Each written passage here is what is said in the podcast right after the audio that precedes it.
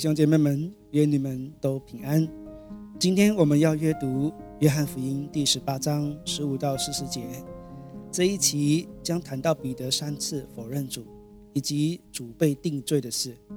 我们先读《约翰福音》第十八章十五到十七节。十五节，西门彼得跟着耶稣，另一个门徒也跟着。那门徒是大祭司所认识的，他就同耶稣进了大祭司的院子。彼得却站在门外。大祭司所认识的那个门徒出来，对看门的使女说了一声，就领彼得进去。那看门的使女对彼得说：“你不也是这人的门徒吗？”他说：“我不是。”那这里提到另一个门徒，这到底是谁呢？很可能是作者使徒约翰。约翰的家境不错，他家中还有仆人伺候。根据传统的资料。早期，约翰和父亲一起捕鱼的时候，还曾经送鱼到大祭司的院子，所以那里的人认识他。另有一个猜测说，这另一个门徒是尼哥底母或亚利马太的约瑟，他们都是工会成员，所以可以吩咐使女给他进去。那看门的使女就质疑彼得是不是耶稣的门徒。这里希腊文疑问句使用的是 “may”，从希腊文疑问的方式来看。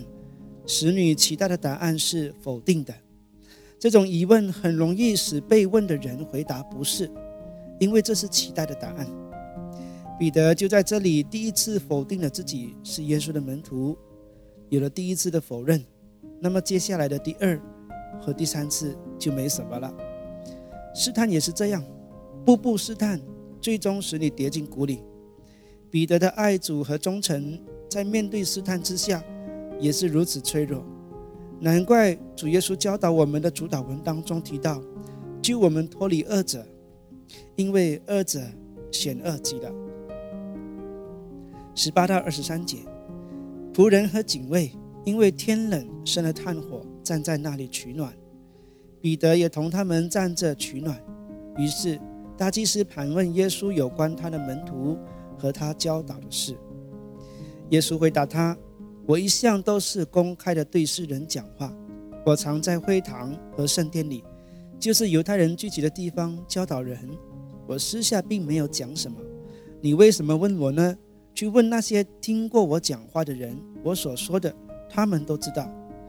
耶稣说了这些话，旁边站着的一个警卫打了他一个耳光，说：“你这样回答大祭司吗？”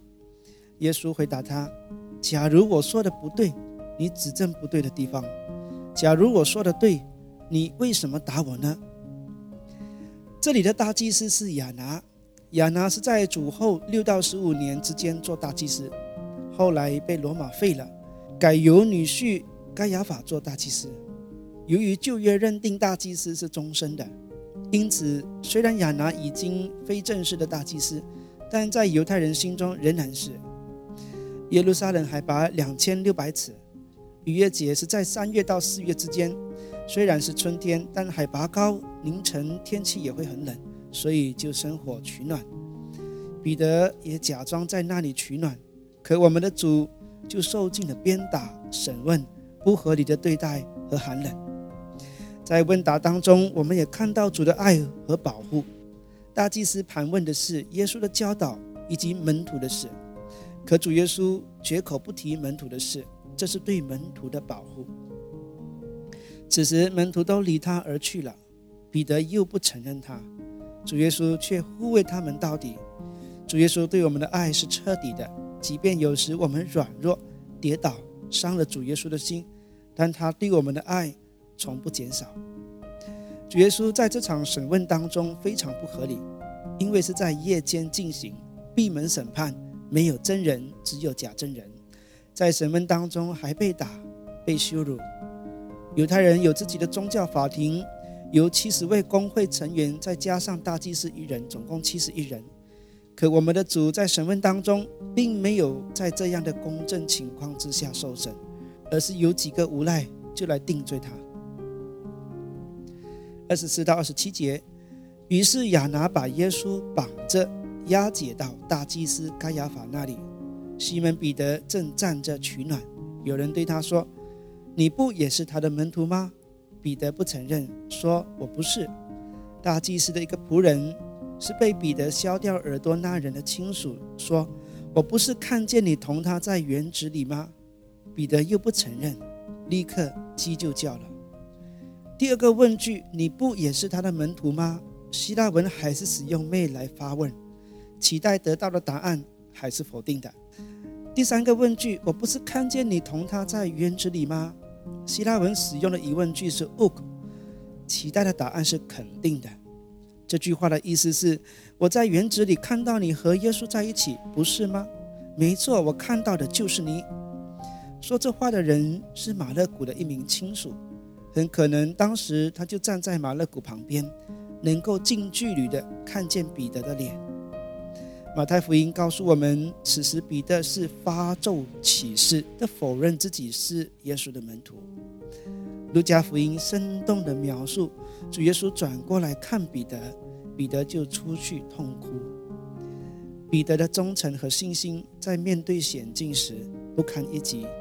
求主帮助我们，在末世险恶的时代，我们能得圣灵的帮助，使我们有信心可以面对逼迫。和患难。二十八到三十二节，他们把耶稣从盖亚法那里押解到总督府。那时是清早，他们自己却不进总督府，恐怕染了污秽，不能吃逾越节的筵席。于是比拉多出来到他们那里说：“你们告这人是为什么事呢？”他们回答他说：“这人若不作恶。”我们就不会把他交给你了。比拉多对他们说：“你自己带他去，按照你们的律法问他吧。”犹太人说：“我们没有杀人的权柄。”这是要应验耶稣所说指自己将要怎样死的话。犹太人如果进入外邦人的院里，将被视为沾染的污秽。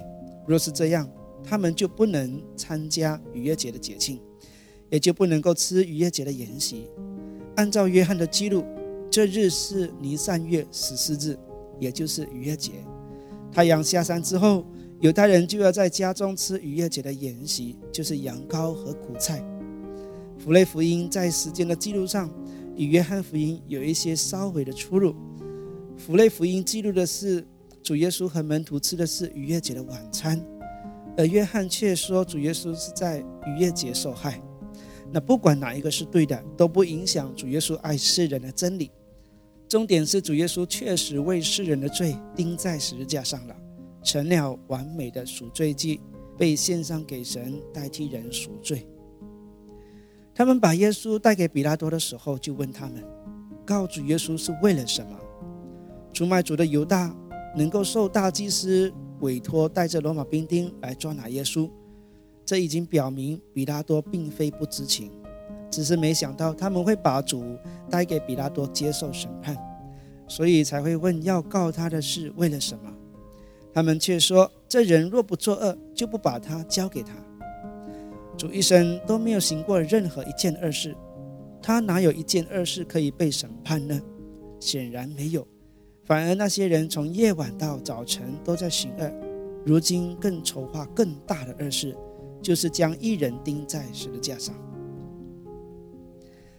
三十三到四十节，于是比拉多又进了总督府，叫耶稣来，对他说：“你是犹太人的王吗？”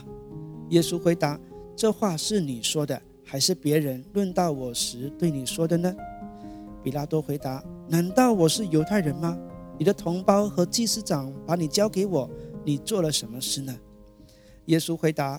我的国不属于这世界，我的国若属于这世界，我的部下就会为我战斗，使我不至于被交给犹太人。只是我的国不属于这世界。于是比拉多对他说：“那么你是王了？”耶稣回答：“是你说我是王，我为此而生，也为此来到世界，为了给真理做见证。凡属真理的人都听我的话。”比拉多对他说：“真理是什么呢？”说了这话，比拉多又出来到犹太人那里，对他们说：“我查不出他有什么罪状，但你们有个规矩，在逾越节要我给你们释放一个人，你们要我给你们释放这犹太人的王吗？”他们又在喊着说：“不要这人，要巴拉巴。”这巴拉巴是个强盗。福类福音告诉我们，主耶稣在大祭司面前受审而被定罪的理由是主耶稣承认自己是神的儿子。这在犹太人心里是藐视律法，是该死的。可是当主耶稣被交给比拉多的时候，比拉多反而是问他是犹太人的王吗？显然罪名已经改变。犹太人为了要将主耶稣定死罪，已经将罪名上帝的儿子说成主耶稣是叛国，要自立为王，推翻罗马帝国，好借着罗马的律法将主耶稣处死。这也就是为何比拉多在审问主耶稣的时候，和大祭司的审问方向不一样的原因。换句话说，宗教人士为自己增添了一个罪名，就是诬告一人。他们为了达到目的，不择手段的要除掉他。主耶稣回答比拉多：“你是王吗？”他说：“就看你说的王是哪一种王。如果是地上的犹太人的王，那就不是；但如果是真理的王的话，那就是了。”主耶稣为真理而生，在世界宣讲真理，给真理做见证，他更是真理。所以，以真理的角度来说，他是王的话。那就是了。但如果以地上的某一个政权来说是王，那就不是了。比拉多前前后后说了三次，我查不出他有什么罪状。一次是这里，另两次是主耶稣被鞭打之后说的。每年逾越节来临，犹太人要在逾越节的前四天选出一只毫无残疾的羊羔，在这四天之内，犹太人要不断的从这只羊身上寻找缺点。如果四天之内都找不出任何残缺，那么这只羊将要被杀献祭。主耶稣骑着驴驹子进入耶路撒冷之后，连续四天受犹太人的挑战、询问。到了第四天，也就是逾越节的这一天，主耶稣在大祭司面前私下受审的时候，也是查不出他有任何的罪。最后，比拉多更是三次宣告，从他身上查不出有任何的罪来。从属灵的意义上来看，他是完美无缺的羊羔，要为我们的罪献上他自己。